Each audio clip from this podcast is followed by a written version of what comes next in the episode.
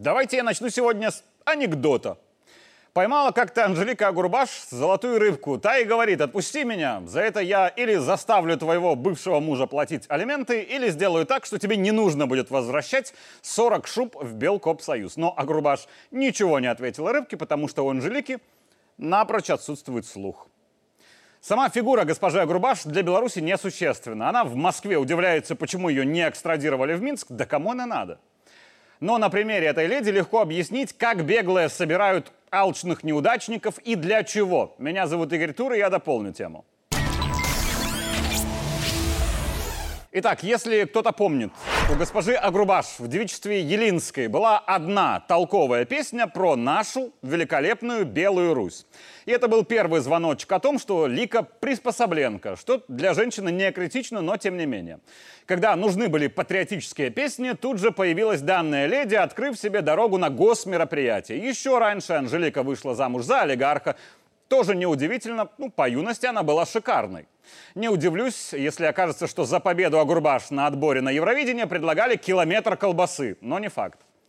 Агурбаш съездила на этот псевдомузыкальный конкурс, где, на мой вкус, отвратительно спела отвратительную песню. А запомнилась тем, что на сцене раздевалась, слава богу, остановившись у пошлой черты. Вообще все ее московское творчество критики все 20 лет называли пошлостью, вульгарщиной и провинциальностью. Радует, что творчество Агурбаш слушали одни только критики.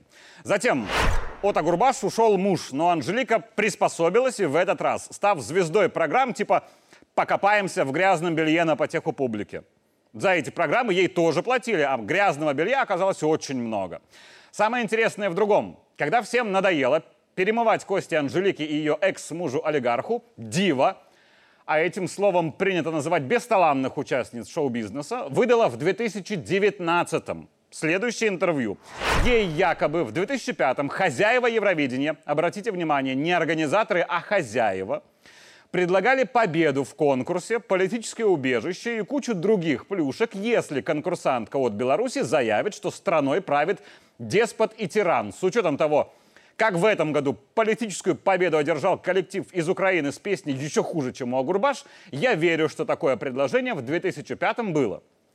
В 2019-м никто про Агурбаш не помнил, и Анжелика достала козырь из рукава. Посмотрите, мол, какая я молодец, какая я патриотка. Скромно лишь подчеркну, что отказаться от европейского паспорта и денег, когда у тебя муж московский олигарх, не так уж и сложно. Реакции Минска после того интервью не последовало. Любить ее в Беларуси не стали больше. И спустя год Анжелика таки продала слова про тирана и деспота, но уже Ходорковскому. Говорят о сумме в 250 тысяч долларов. Когда Кипиш 2020-го в Минске спал, а Ходорковского в Москве прилично из-за дела нагнули, а Грубаш пропала.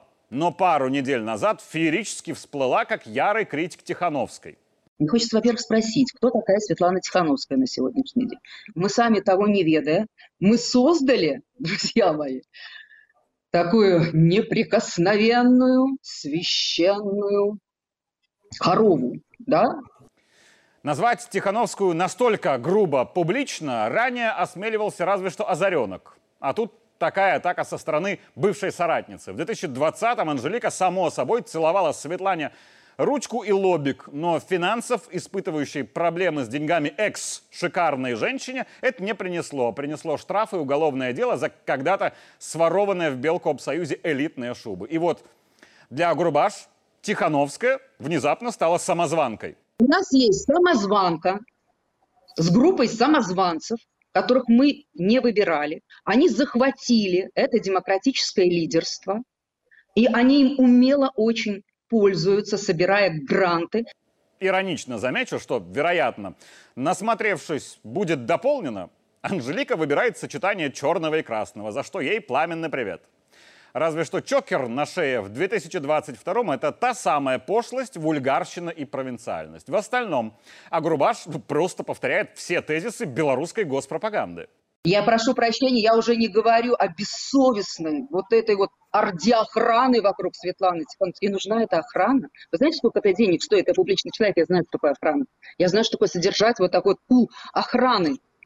За, за одну зарп... за зарплату этой охраны месячную можно было накормить вообще всех, половина белорусов вообще. которые вынуждены были уехать из Беларуси, которые, я знаю, э, сейчас э, не могут найти ни работы, ничего. Вопрос, зачем она это делает и для кого? Послушайте вот этот фрагмент. Когда задают вопрос, а где деньги? Никто не знает. Офис тоже не может ответить на этот вопрос. И вот Франк Вечеров, Анатолий Лебедьков в недавнем, в недавнем эфире, он спрашивает, Франк, а где гроши? А Франк говорит, а я не ведаю эти гроши, мы их не бачили, это некие фонды нечто там дают, а кто их як распределяет, яны их этого не ведают. Я сейчас легко докажу, что политика и оппозиция для Анжелики – это лишь фон. Вы обратили внимание, как она назвала кукловода Тихановской Франока? Франок Вечерок, Франок Вечерок, Франок Вечерок. Она сказала Франок Вечерок. Невозможно быть ярым адептом перемены, следить за беглыми два года и не знать фамилию Франока. Не считаю всех блондинок глупыми, но вот конкретно Агурбаш, на мой взгляд, ничего не понимает по сути вопроса, а повторяет чьи-то фразы. И переходит на белорусский язык, чтобы мовой уколоть беглых, что беглые воспринимают, ну, очень болезненно. И забавно, что той же мовой тех же беглых подкалывает еще один персонаж, и начал он это делать синхронно с Агурбаш. И когда мы предложили это, знаете, что мне сказали? Мне сказали, это может пошкодить нашей репутации. На этот выпад Валерия по кличке Пасхальный очень обиделась оппозиция, как и на неуважение к мове от Агурбаш, хотя обижаться нужно на другого человека.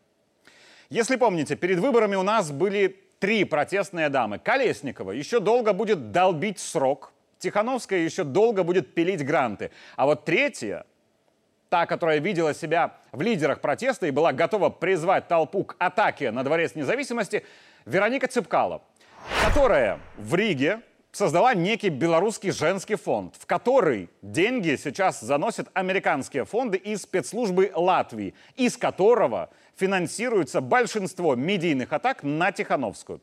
Сама Вероника будет в тени до поры до времени. А вот если в августе Светлану замочат окончательно, она появится с некой инициативой, и ее поддержит правительство Латвии, потому что именно правительство Латвии заинтересовано в том, чтобы замочить Тихановскую и ее кураторов и забрать гранты из Вильнюса себе.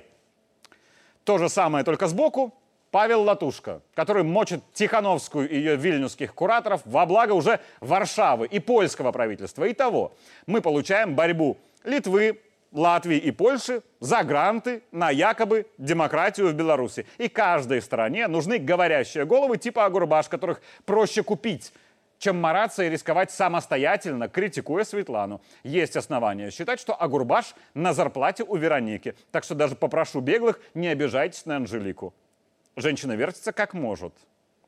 Для всех остальных я лично рад, что вот вся эта возня давно не имеет никакого отношения к Беларуси. Мне только жаль людей, которые по глупости своей вот этих вот хотели видеть у власти в своей стране. Меня зовут Игорь Тур, и я дополнил тему.